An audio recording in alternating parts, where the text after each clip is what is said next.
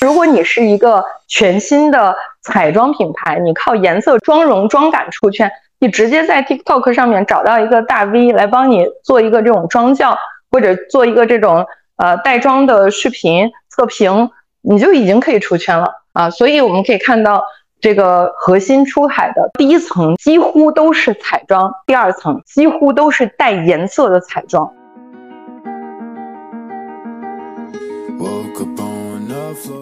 二一年统计的电商市场规模在 GDP 的比重里面，只有呃咱们中国作为一个 benchmark 是十以上，但是其他几个国家呢都不足百分之五，就这个占比很低。虽然电商在这些国家还不算普及，但是好消息是呢，呃咱们中国出海的这个电商平台，它是相对渗透度比较高的。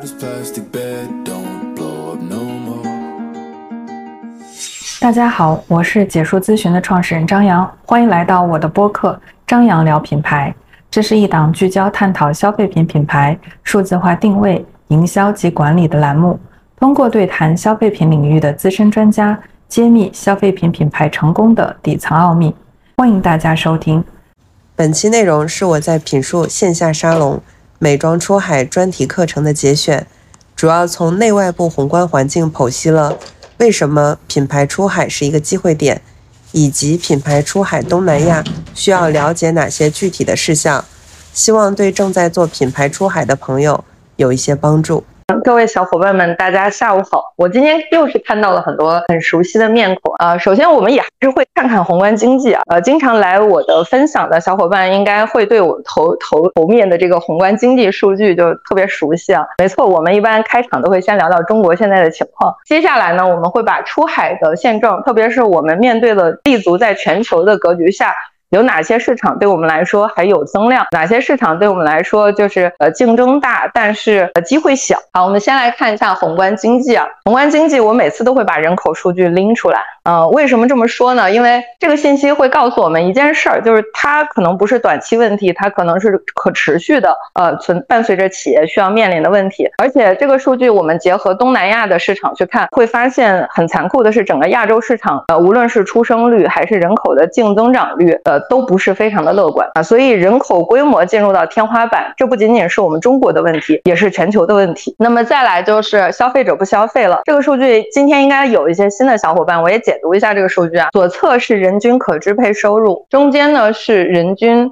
的消费支出。然后我们核心看看那个实际值，实际值呢是黄色的折线，它代表什么呢？它代表是呃实际增速里面我们会把这个居民消费价格指数囊括进来去考虑。所以我们在人均消费支出这个板块看到的是二二年它是出现了一个负增长的状况啊，就是简单来说我们的消费在收缩啊，这是从国家统计局的层面上我们能看到的数据。然后那么收入在涨，但是支出在衰退，那么这些钱。去了哪儿了呢？那就是老百姓把它存起来了。所以我们可以看到，全国的人均存款率是上涨了百分之十七啊。所以这个也是我们面临的一个国内，我们都说这个内销内销。那我们的内销的动力来自于哪儿呢？从人口基数上，从消费者的消费偏好上面，它都出现了一个非常悲观的曲线。然后再来，呃，再来这个数值呢，我觉得是一个比较利好的数值。为什么呢？无论是社会消费品总额还是我们化妆品类消费品总额，今年的上半年整体的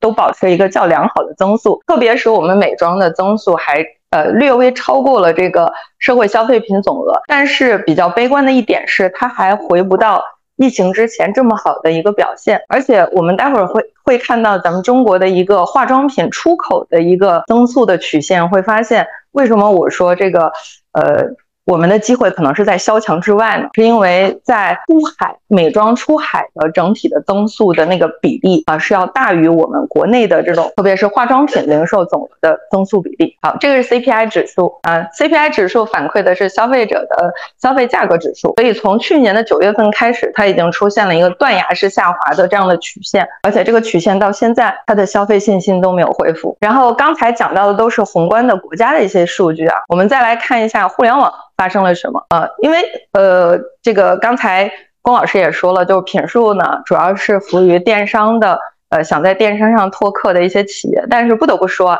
咱们国内的电商呢，也已经开始遭遇了一些天花板。首先啊，第一个天花板是关于网民规模。我们看下面的那个折线和柱状图，网民规模从二零年到二二年，整体的增速都已经放缓了啊，甚至呢，我们可以看到这个现在是十点六七亿，到现在为止，这个值已经到二三年了，这个值几乎没有发生过什么样的动态变化，所以网民的规模都已经达到了天花板。其次呢，就是短视频的用户规模。也达到了上限啊，就是占比呃整个网民的数量有百分之九十四点八，可以说渗渗透率是非常高了。再来就是网络购物，网络购物呢从其实已经几乎不增长了。我们把二一年和二二年数据拿出来做同比，几乎是持平的啊。所以网网民购物的这种偏好这种数量呢，也在呃进入到一个天花板的状态。那我们来看一看这个。消费额啊，你说这个人的数量没涨，但是大家的如果消费力涨涨了，我企业还有机会。但是我们先看左侧的数据啊，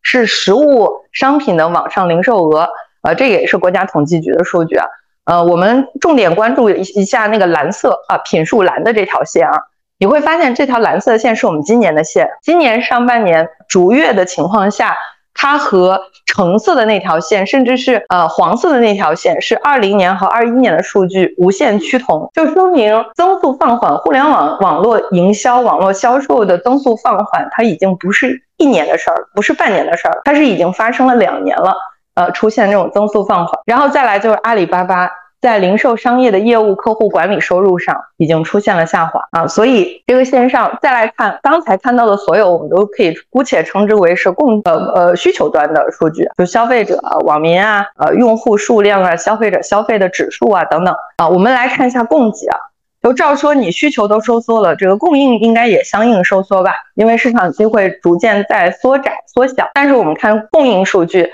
呃，也是国家统计局的数据，从一六年到二一年，这个增速始终没有放缓，就始终有大批量的企业在注册，其中注册量比较大的，比如说像批发和零售，就每年都是逐年递增的，而且增速是不低的啊。所以这个呃总结下来呢，我们当前的。中国企业都在面临了哪些困境呢？第一个困境是人口红利的消失，第二个是消费者不消费，都拿来储蓄了，第三个是就连互联网平台也进入到了存量的呃竞争，然后再来就是电商需求的饱和，呃，所以我们为什么感觉现在电商越来越难做？难做的点其实就是呃一样的僧多粥少。就是网民或者是在线上有消费力的消费者就这么多，他已经达到了一个瓶颈。但是不断涌入电商想要寻求新增量的企业越来越多啊，所以无论你跳到哪个平台，你面对的都是同一个网民啊，只要网民数量不增加，消费力不增加。我们在电商上面的流量成本只会越来越高啊，因为它是存量之争，最后就是供过于求啊，所以行业内出现了内卷，对吧？都是自己人卷自己人，所以我们今天的主题就显得很重要了。就我们何必要自己人卷自己人呢？我们卷出去啊！所以今天看到的几个企业案例都是特别会卷国外企业的一些标杆。我们来看看出海现状吧。啊，就是看完这个国内的数据之后，之就是感觉心事重重的，非常。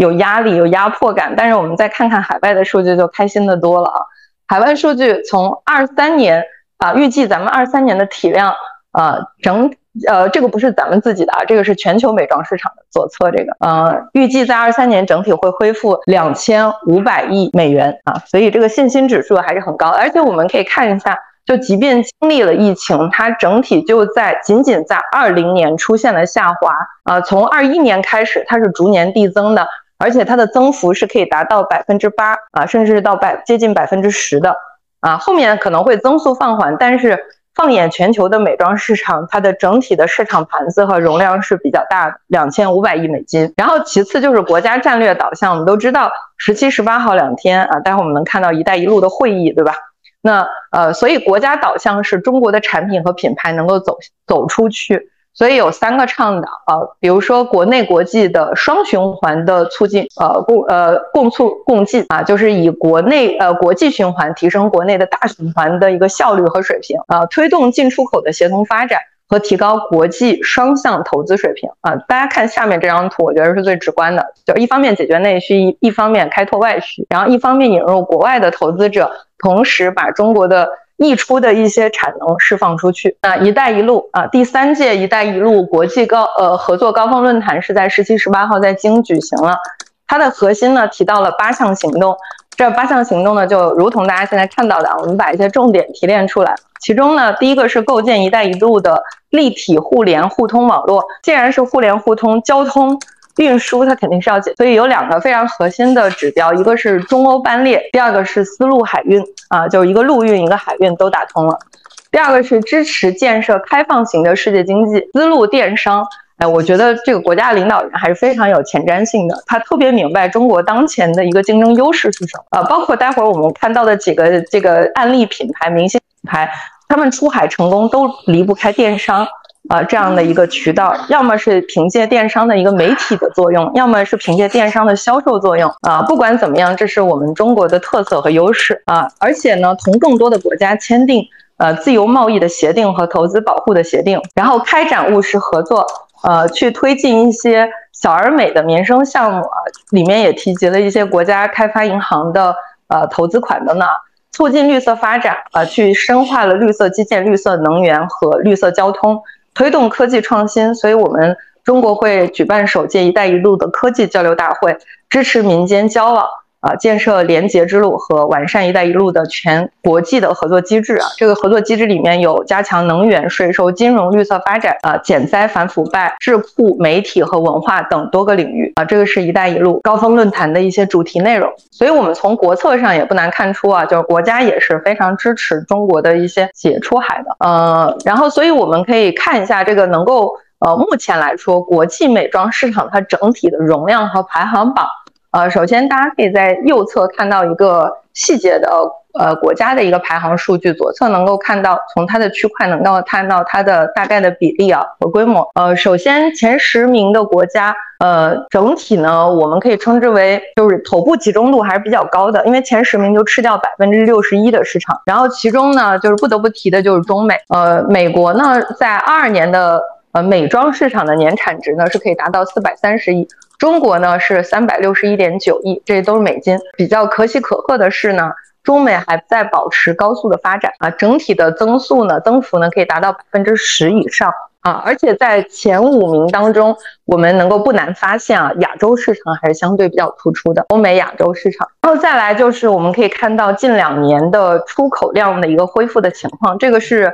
国内的海关出口的一个统计啊，我们这个也可以看到国家中华人民共和国的海关总署有做。二三年的一个预估啊，从预估值来看，呃，同比增幅可以达到百分之四十九点五啊，整体的呃整体的增幅是可以达到百分之十二。虽然说国内呃出现了一个在社会消费品零售总额的短期的一个呃这个波动，甚至出现了在二二一年的时候出现了一波下滑，即便现在回温也回不到疫情前，但是呢，我们能在出口身上看到的是。出口额除了在二零年有小有一个下滑之外，后面从二一年到二三年都是保持一个高速增长的态势。呃，主要的中国出口的国家，我们也可以看一下，这个也是统计下来二二年的一个前十名的国家的数据。注意啊，无论是左侧的和右侧的，这个都不是美元，这都是人民币的计计量。呃，这个整体看下来，美国还是。呃，占比比较高的啊，占比将近百分之三十，出口到美国比例是相相对会大一些。然后接下来就是香港、英国，呃，然后印度、印尼等等。然后我们特地呢就把出口的一个情况，刚才我们可以看到它出口的一个增速，出口的增速和我们的呃社会消费品零售总额的一个同比增速拿出来做了一个对比。会发现整体的出口增长呢是可以达到百分之十二，但是化妆品社会消费品总额的同比增速是百分之八点五，这就为什么说出海可能比内循环要更有机会啊，至少对于我们化妆品行业是这样的。然后除此以外呢，就是刚才看到的是一些宏观数据啊，我们在聚焦在微观，会发现早在二零零八年甚至更早就已经有一些非常优秀的国货品牌走出国门给我们打样了。也就是说，我们千万不要觉得自己现在出海，呃，立足在二零二三年，我们是第一批吃螃蟹的，啊，早就有一些这个勇士啊，提前去，呃，这个面对了这些惨淡的人生啊。我们来看哪些勇士啊，开疆拓土了。第一个就是二零二二零零八年，百草集就入驻了丝芙兰巴黎线下店，啊，随后也在欧洲当地开了一些旗舰店。然后其次呢，到二零一三年，芋泥坊呢也是通过速卖通打入了海外一百八十三个国家。然后到二零一六年啊，飞鹿尔就刚才开场的提到的这个企业，也是通过速卖通开始在网上售卖。最后去征战北美、东南亚、俄罗斯等海外的市场。呃，自然堂呢是在一八年跟随天猫征战了澳大利亚啊，在线下也开了快闪店。一九年花知晓啊，作为我们的国货啊，总销售额是达到两千多万元，然后开拓了日本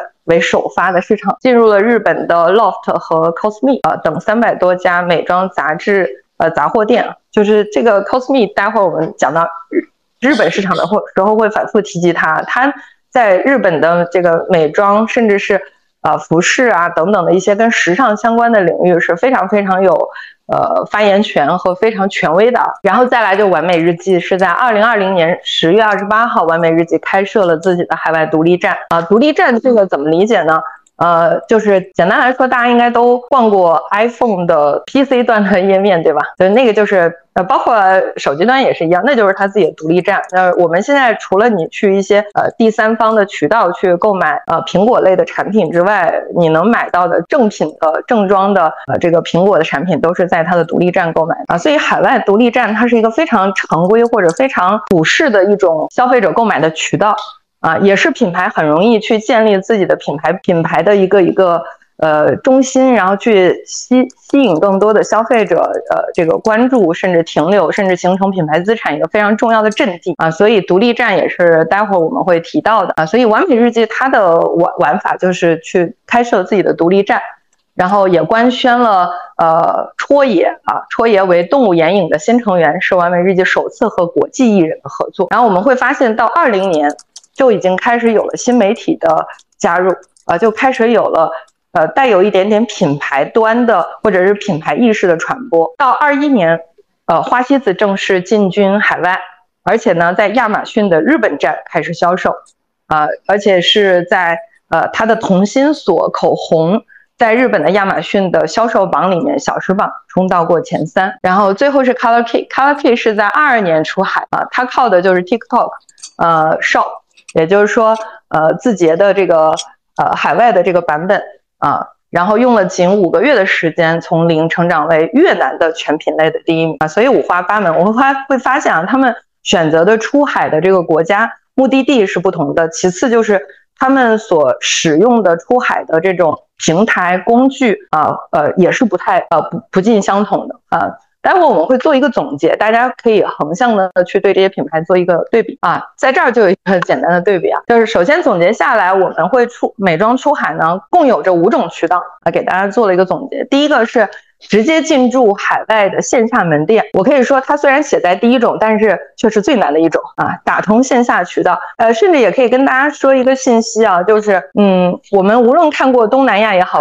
看过欧美日韩，我们千万不要认为说中国在电商上。呃，买一个东西特别方便，然后这种方便的能力可以复制到海外。就目前海外的这种电商的销售份额占整个其他，就是我们所 Q 到的这几个国家的份额，可能就不足百分之十啊，甚至有一些国家连百分之五都不到，不像中国电商渗透度那么高啊，所以。呃，也就是说，对于我们国货来讲，如果我们能够打开海外线下的门店，这无疑是非常强的一个优势了，因为它本身也是一个门槛。那海外这些这些国家基本上都是线下的这种渠道的渗透比会相对较高啊，所以在这儿也举了一些例子，Alta。啊，丝芙兰和屈臣氏啊，当然那个欧塔它本身是打这个相对比较低端便宜的，就你可以呃类比为我们的 Minis 名创优品啊，就是这种性。然后一些美妆的集合店或者当地的线下的呃门店。然后第二个是依托海外大型的跨境电商平台啊，这个就比较常见了，就包括我们刚才看到的很多个品牌。啊，从一一几年就出海的品牌，他们都是依靠这种大型的第三方平台。有哪些平台呢？Shopee、Lazada、AliExpress、呃，Amazon。呃，除了 Amazon 是美国之外呢，前三个都是咱们中国的啊，有中国的创始人和中国的企业投资的。呃，Shopee，呃，不知道大家知不知道它？虾皮，啊，它的呃背后站的是腾讯，腾讯持股大概百分之四十，啊，它的创始人持股。才百分之二十几啊。这个 Lazada 就是阿里，它背后站的是阿里啊。包括第三个 AliExpress，大家看名字也知道它背靠的是谁了。然后靠的是这些电商平台去快速的拓客啊。在这儿也举了一些例子，像呃飞鹿尔，它是和速卖通；花西子是亚马逊。然后自建品牌的独立站啊，这个也确实很常见啊。完美日记就有自己的独立站。而且你会发现，很多的品牌在独立站和第三方网站的打造上是不一样的，甚至把产品都会错开。就往往自己的独立站的产品目录是更丰富的，就更有品牌标识感的。但是呢，第三方的网站里面就是一个卖货的属性啊，就会把产产品的爆款拿出来来去做销售，给予一定的啊这种优惠力度的扶持。然后再来就是开设海外的一些社交平台账号，与海外的一些社媒红人合作。但是你会发现，但凡涉及到社媒啊，呃，咱们国内能够提到的就是 TikTok，但是实际上流量比较大的是第二个 Instagram 这个平台呢，你可以理解为是全球的小红书啊，就是呃，在今天我们提到的呃欧美日韩，然后包括东南亚，Instagram 就是不能去。略过的一个一个非常重要的流量域，呃，甚至很多品牌就是通过在这个平台下积累粉丝而做起来的啊。还有 Facebook，嗯，再来就是海外的垂直美妆在线平台，在这个里面就刚才有有 Q 到的，呃，一些垂直的网站，比如说日本的 Cosme，韩国的 Gmark，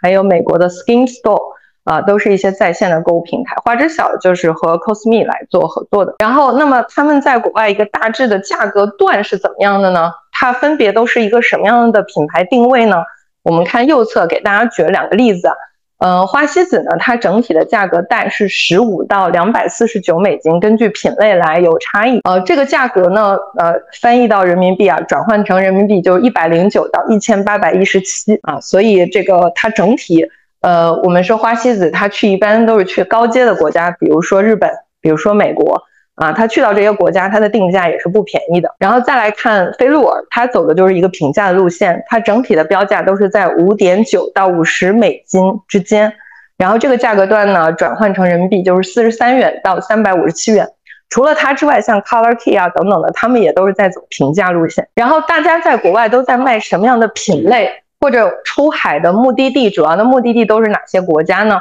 呃，我们把一些比较这个知名的一个一些美妆品牌，特别是有出海的这样的美妆品牌，全部都给大家扒出来了。呃，这样扒是特别不容易的。呃，然后那么会看到我标记黄色的标识，全部都是彩妆；蓝色的标识呢，都是。护肤就很直观的，大家应该能感受到彩妆是碾压护肤的存在，对吧？彩妆会比较多一点。然后，那为什么会彩妆多一点呢？我觉得这个和我们之前有一次分享的内容是有关系的。我之前分享有讲过这个强势品类和弱势品类的概念，我不知道听过这个概念小伙伴有多少可以举一下手。强势品类、弱势品不多哈，不多，那我就再讲一遍 啊，就是强势品类指的是什么？指的是消费者对品牌非常依赖。他只信品牌，他只买品牌，啊，让我举一些有代表性的品类，就是奶粉，婴儿奶粉，啊，你没有见过哪个妈妈去买奶粉的时候搜奶粉按销量买第一位，啊，就大家都会有很明确的标的，啊，就是我要买爱他美，我要买 A two，我要买飞鹤。就非常明确的目标，然后对男士来说，可能男士就不懂啊，那奶粉就为啥不能送奶粉销量买第一呢？我举一个例子啊，就是手机，我们在场的男性朋友们，大家应该不会搜手机按销量买第一个吧？啊，所以大家还是会搜这个品牌名，甚至搜型号名来买到目标的这个旗舰机型。所以这就是强势品类，消费者只会买品牌，不会买非品牌之外的弱势品类。消费者对品牌完全不敏感，是不是品牌不重要。重要的是，他买的是这个产品的解决方案啊，在这个像彩妆和护肤这两个，我们去比的话，谁相对强势，谁相对弱势，我相信大家心里面是有有一个有一个这个对比啊对照的。护肤，比如说像面霜啊、精华呀，很多女性去购买的时候还是会冲着品牌去，但是在彩妆呢，我们就会发现。你对品牌没有那么敏感，你都更多的心态呢是偏向于这个产品的效果或者产品的卖点啊。所以综上啊，你会发现我们的国货出海的时候也要遵循这个原则，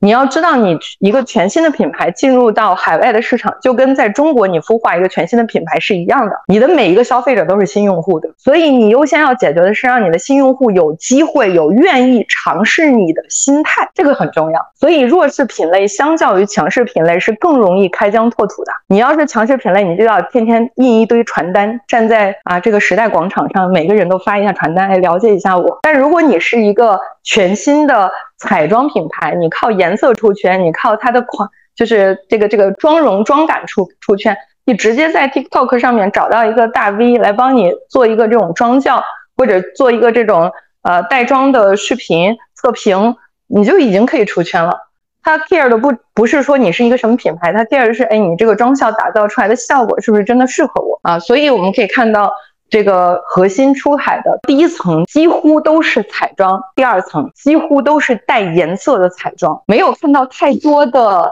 粉底液，都是口红、眼影啊，这个唇膏啊，什么唇釉啊之类的，都是带颜色，就是能立刻马上。看到你的高颜值，看到你的效果。那我国啊，像美妆和护肤的产品，我们出海的优势是什么啊？特别是产业链的优势是什么？我开场的时候有讲到过，就中国制造的标签，其实不仅仅是在其他产业，在我们美妆产业也是这个标签是短时间内我们无法修正的。但是我们在这个标签背后能看到哪些有利于我们的要素呢？我觉得在这儿就是总结下来三个要素，第一个是创新周期的优势，啊，可以看到国内的代工平均的时长是三到六个月，但是海外的工厂平均是十二到十八个月。这个中间呢就有六到十个月的差异，这个其实对我们提供的便利是什么呢？我们快速的尝试错，我们快速的迭代和替换，就是大家千万不要小看这个优势。如果一定要找到飞鹿而成功的优势，就靠这一点，他拼命的疯狂的让消费者帮他试品，试完了这个品卖出来就是。真的就 A/B test，就这个品爆了就做，不爆了谈下来继续开新的，不断的开新，不断，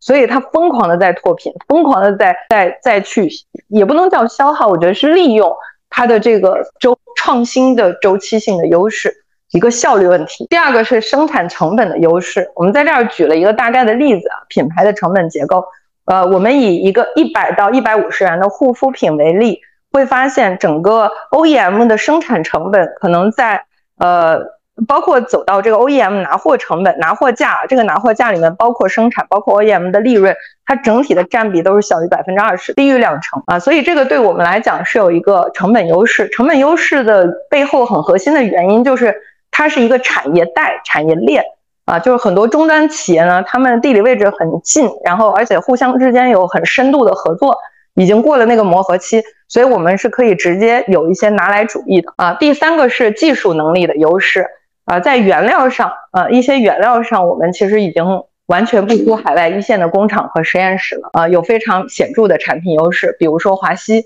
是全球最大的这个玻尿酸的供应商啊，供应了超过百分之五十的原料。那除此之外呢，咱们国内的自主研发也不断的获得一些突破呃，这个。还有一些海外的专利配方已保护期已经过了啊，所以我们一些成分的或者是配方式的优势会被进一步的被扩大啊。比如说我们比较有优势的成分，在这儿也举了一些例子：玻尿酸、A 醇，然后草本植物提取物，还有积雪草、胜肽和酵母。那么，嗯，刚才看到的是我们相对比较有优势的呃一些方面，我们的缺陷在哪？就是刚才开场我也有提到过。说我们已经被打上了一个中国制造的标签，我们作为一个品牌传播还还稍欠火候。那为什么品牌传播稍欠火候？是在于这三个因素。第一个因素叫销售竞争力。呃，我刚才有提到过电商我们很强，但是除了电商之外的线下渠道，特别是在海外的线下渠道的拓展，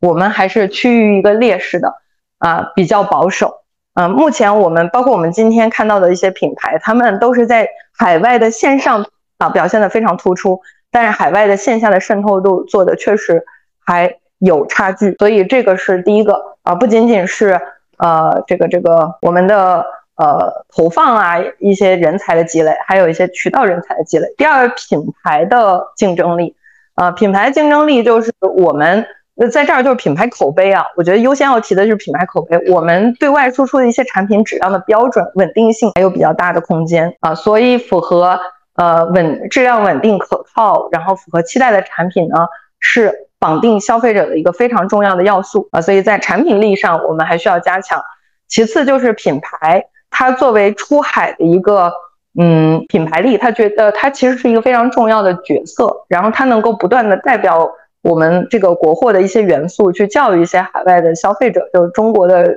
产品或者中国的品牌，还是有背后的差异化的定位和故事的啊。所以我们在出海之后的这种定位和故事，包括去引起当地的消费者共鸣啊，这个去解决水土不服或者是 culture shock 的问题，我们也还是存在短板。第三个就是运营，呃，运营的竞争力啊，在这个运营就是不是单一的我们所理解的那种投放的运营啊。就是它其实是管理能力，就是我们需要有这个对海外的消费者一手的这种信息的获取和呃分析能力。比如在这儿提到的数字化提升出海品牌的核心运营力啊，从前台的销售和营销，然后到中后台的生产管理和数字化链路。像飞鹿儿，它就是有一个非常强大的数据的中后台，它把自己的这个供应链和它的前端的销售的数据完全打通，它可以第一时间知道。啊，就是我的消费者，呃，他需要什么，他不需要什么，他能够拿到一手的市场数据，然后针对数据去做反馈。那为什么说品牌的出海是下一个增长点呢？我们可以看到全球的年度，呃，美妆产业的一个年度的复合增长率是百分之三点三一，呃，我们的出口的年复合增长率可以达到百分之十二，国内的。呃，消费的年复合增长率是八点五，所以整体把这三组数据放在一起做对比，那中国企业出海啊，这个不是一个要不要的话题，是必须要去考虑的话题。所以出海作为下一个增长点，我们会发现我们具备的一些资源或者优势。第一个是中国企业厚积薄发，已经有一些品牌帮我们跑出来了一些答案。其次就是供应链、呃物流等等，呃为咱们的出海啊，刚才也看到“一带一路”，我们打通了这个。呃，班呃列车，我们打通了海运啊，就是我们有很多这种基础设施来配合我们的企业出海的一些一些重要的配套啊。第三个就是国内啊，竞争真的是白热化了。我们与其卷国内的更价格更高的这个流量，我们不如想去想想到海外去拓金，寻找下一个增长曲线。而且呃，严格意义上说，海外真的是不卷，完全是不卷。然后 好，东南亚市场，我们先来看一下。它整个人口的总数量加总呢是六个亿，然后在全球排第三位，仅次于中印。呃，其中印尼的人口数量是最高的，占了整个东南亚将近一半，是两点七八亿。然后还有一个非常非常重要的信息啊，年轻人是未来。啊，中国的这个年龄段的中位数我有点不太记得，好像是三十五岁，而且还逐年在往上提。但是你可以看到，这个东南亚的不同国家，它的年龄的就人口年龄的中位数，其中有三个呃三个国家，印尼、菲律宾、马来西亚，他们还是三十岁以内。年轻人就是消费的希望，消费的主力啊啊，所以这个是一个我觉得很不错的一个一个信息信号。然后呃，但是比较复杂的是什么呢？它的。呃，整个的民族是呈现一个多民族化的，一共有九十多个民族啊。你别看它的人口只有六个亿，但是它有九十多个民族。人口呢，人种呢是以黄色人种为主。所以为什么我们这个国货出海就是选择东南亚，其其实是一个不太容易出错，因为我们和它都是以黄色人种为主，而且在东南亚里面聚居着非常多的华人啊。你你打通你打通不了这个外国人，你打通。这个本国人应该是容易的啊，我觉得这个是一个先天的优势。再来呢，就是整个 GDP 水平啊，呃，简单来说，东南亚呢，它整体在 GDP 的排名里面算是全球第四的，但是单拆开每一个单独的国家来说，GDP 水平还是比较低的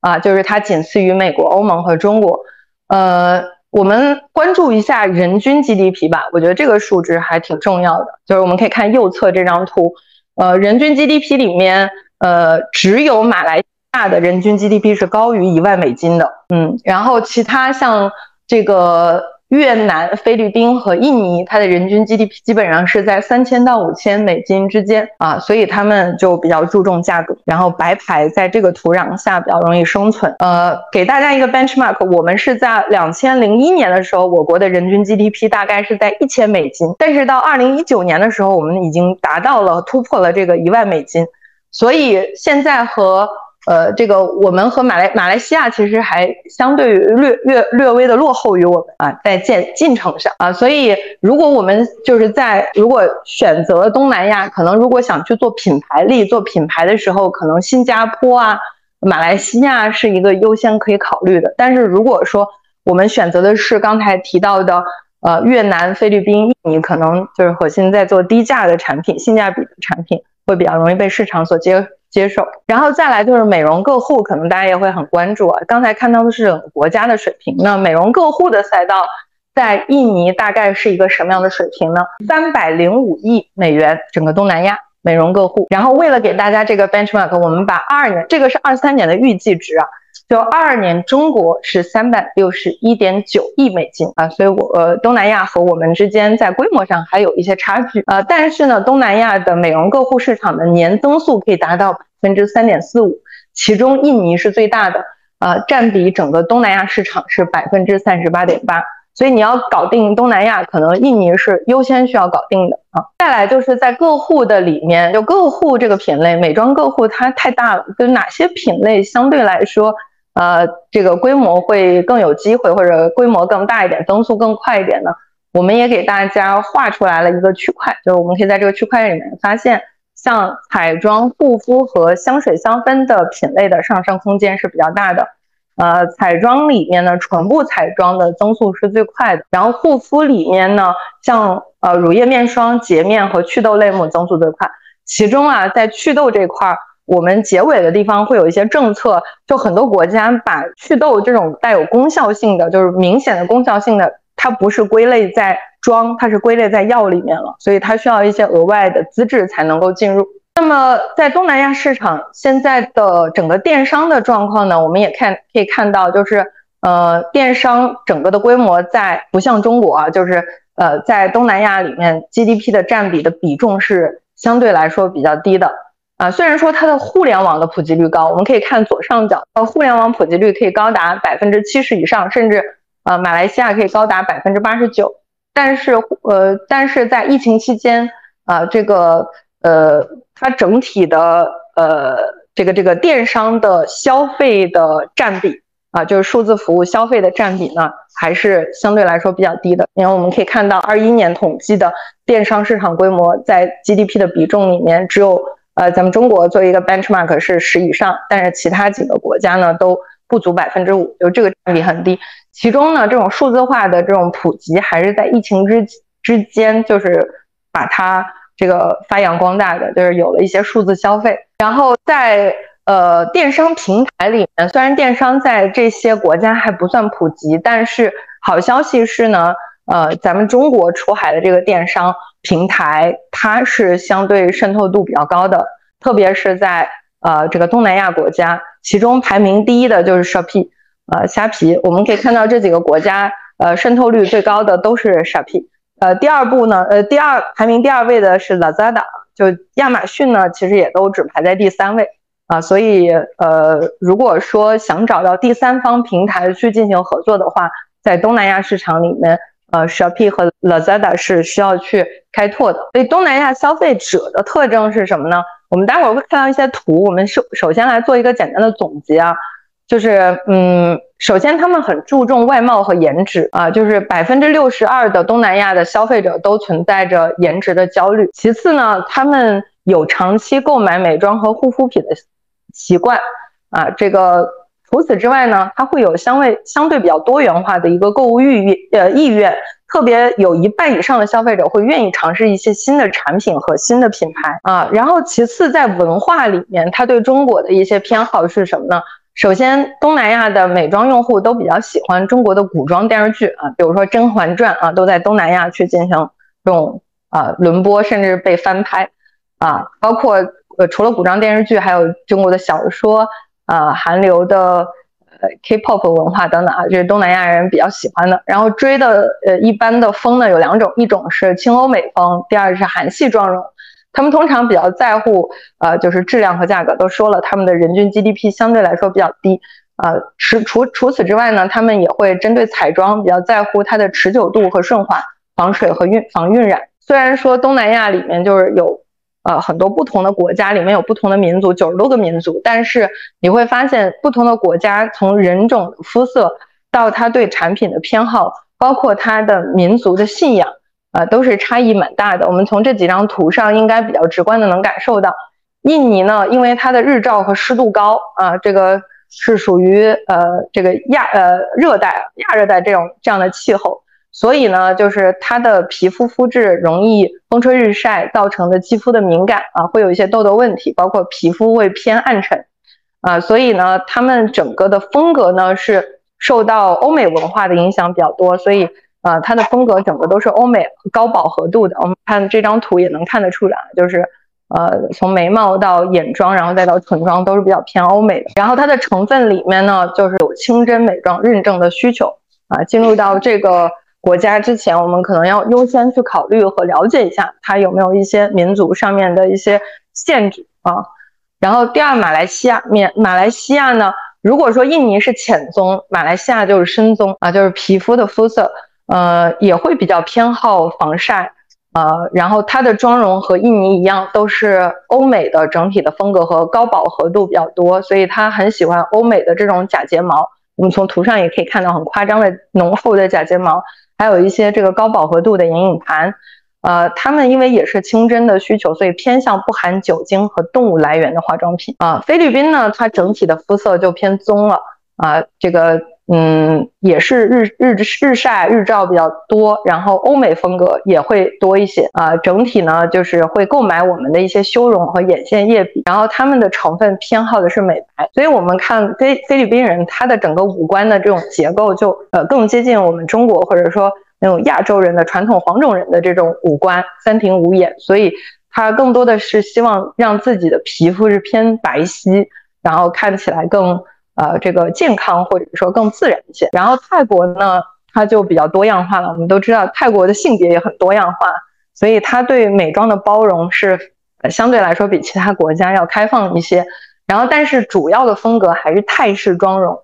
啊。我们去看看泰剧也会发现，就是他们的女主呢都是一些奶油肌啊。这个同时呢，就眉笔啊、假假睫毛啊，也是他们核心会用的，就是他们特别喜欢根根分明的假睫毛。然后越南呢，皮肤是比较偏好偏白的。我们有时候会看到一些越南拍的校园剧，就是呃年轻人都看起来是偏向于中日韩的一种肤质啊，他们比较喜欢清透的底妆啊，有一种裸裸的妆感。然后他们在成分里面，护肤的成分里面也比较偏爱这种天然的成分。所以我们在去考虑进驻的国家之前，我们不得不去考虑的就是它的地理位置。经济的发展水平、民族宗教信仰和文化等多重因素来去做定制输出，然后产品的差异化，或者说每个国家在产品的类型里面会比较有哪些偏好呢？嗯，我会发现这个东南亚这几个国家，他们都会有身体护理的部分，而且身体护理的排名还比较靠前，就是在这一点上和我们的中国的消费者的消费习惯有点差异啊，我们更多的是面部护肤。占比和个护差别就是身体护理会弱一些，然后但是在在护理里面会身体护理排名甚至超过一些精华面霜类的呃产品。第二个呢，在彩妆里面呢，呃就是如同我们刚才提到的，就是一些唇妆啊，或者是一些呃这个肉眼可见的效果的一些妆容，包括眼霜、甲片啊，就是呃有一个品类是我们彩妆里面的呃这个这个美甲的一些。呃，这个穿戴甲啊，就是在海外卖的特别好，甚至一些小朋友这种儿童的穿戴甲在海外销售的也不错啊。就是大家对于肉眼可见有颜值的高颜值的布灵布灵的东西啊，这个少女心全球皆有嘛啊，所以就流出去的时候是很容易被接受的。然后在品牌竞争里面呢，我们会发现主要有三大类型，呃，第一大类型呢是东南亚的本土的美妆品牌。我们可以看到，也给大家整理了一些，呃，然后呢，其次，排在第二梯队的呢，就是欧美日韩的美妆品牌啊，特别是一些头部的品牌啊，在全球的销售都比较比较比较可观。然后再来就是中国的一些出海品牌，主要是这三大类。然后，呃，当然伴随着“一带一路”啊，我们能够了解到的就是 RCEP 的出海政策，呃，这个政策呢，这个政策协定呢，它。呃，也为我们出海带来了非常呃多的红利，也减少了我们的一些贸易壁垒啊。具体在我们也把这个呃区域全面经济伙伴关系协定的一些具体的项目也给大家罗列出来了。我们所划出来的这些就是已经加入到该协定的国家，也就是说被这些国家覆盖的，呃，被被这些这个协定所覆盖的国家，我们在出海上面都会有一些在贸易和货物的开放水平啊，相对比较高。然后，当然刚才讲到是一个比较好的政利好的政策啊，相对来说，刚才呃龚老师也有提到啊，就是呃在前不久啊，就是九月二十六号。啊，印尼总统呢在那个开会，然后主要点名了 TikTok Shop 啊，就是它增加的呃较大的这种影响力，然后踩停了 Tik 呃 TikTok Shop 它的一个销售啊，也防止滥用公共数据啊，就是信信息外泄等等，就是带来一些限制。所以我们可以看到，就是咱们的国策是很多扶持品牌出海一些利好的，比如说呃减少大家的这个出海的一些壁垒啊，或者是降低大家出海的关税。但是难难保不成啊，就是我们出海的这种目的地国家，呃，它会有一些对企业，包括对平台的一些收紧缩的政策，所以我们就需要不断的去了解当地的一些政策，啊，做一个简单的小结啊，就刚才看到信息比较多，我们首先收拢一下，在市场方面呢，东南亚市场它整体是规模大、增速高、潜力足啊，然后但是问题是在于人均的 GDP 水平相对比较低。啊，绝大多数国家是在三千到五千美金之间，啊，跟咱们中国可能还有两到三倍的差距，啊，所以消费力水平偏低，消费者更注重价格。然后品类方面呢，因为它的整个国家的经济发展还比较初期，所以它的整体需求还偏早期阶段，啊，这个像彩妆、护肤、香氛产品呢，都有比较大的上升空间，啊，而且会发现。呃，在东南亚布局的这些国家，它都有一个共同的气候特征，就是高温多雨、强日照啊，所以防晒类的产品或者是美白类的产品会在这些国家比较受欢迎。呃，除此之外，在电商方面呢，因为他们的电商的占比规模还比较低，基本上都在百分之五以内，但是呢，呃，它的发展空间大，因为它的互联网的渗透度高，有很多国家甚至都超过百分之八十。政策方面呢，RCEP 的协定和一带一路。啊，就是减少了一些贸易壁垒。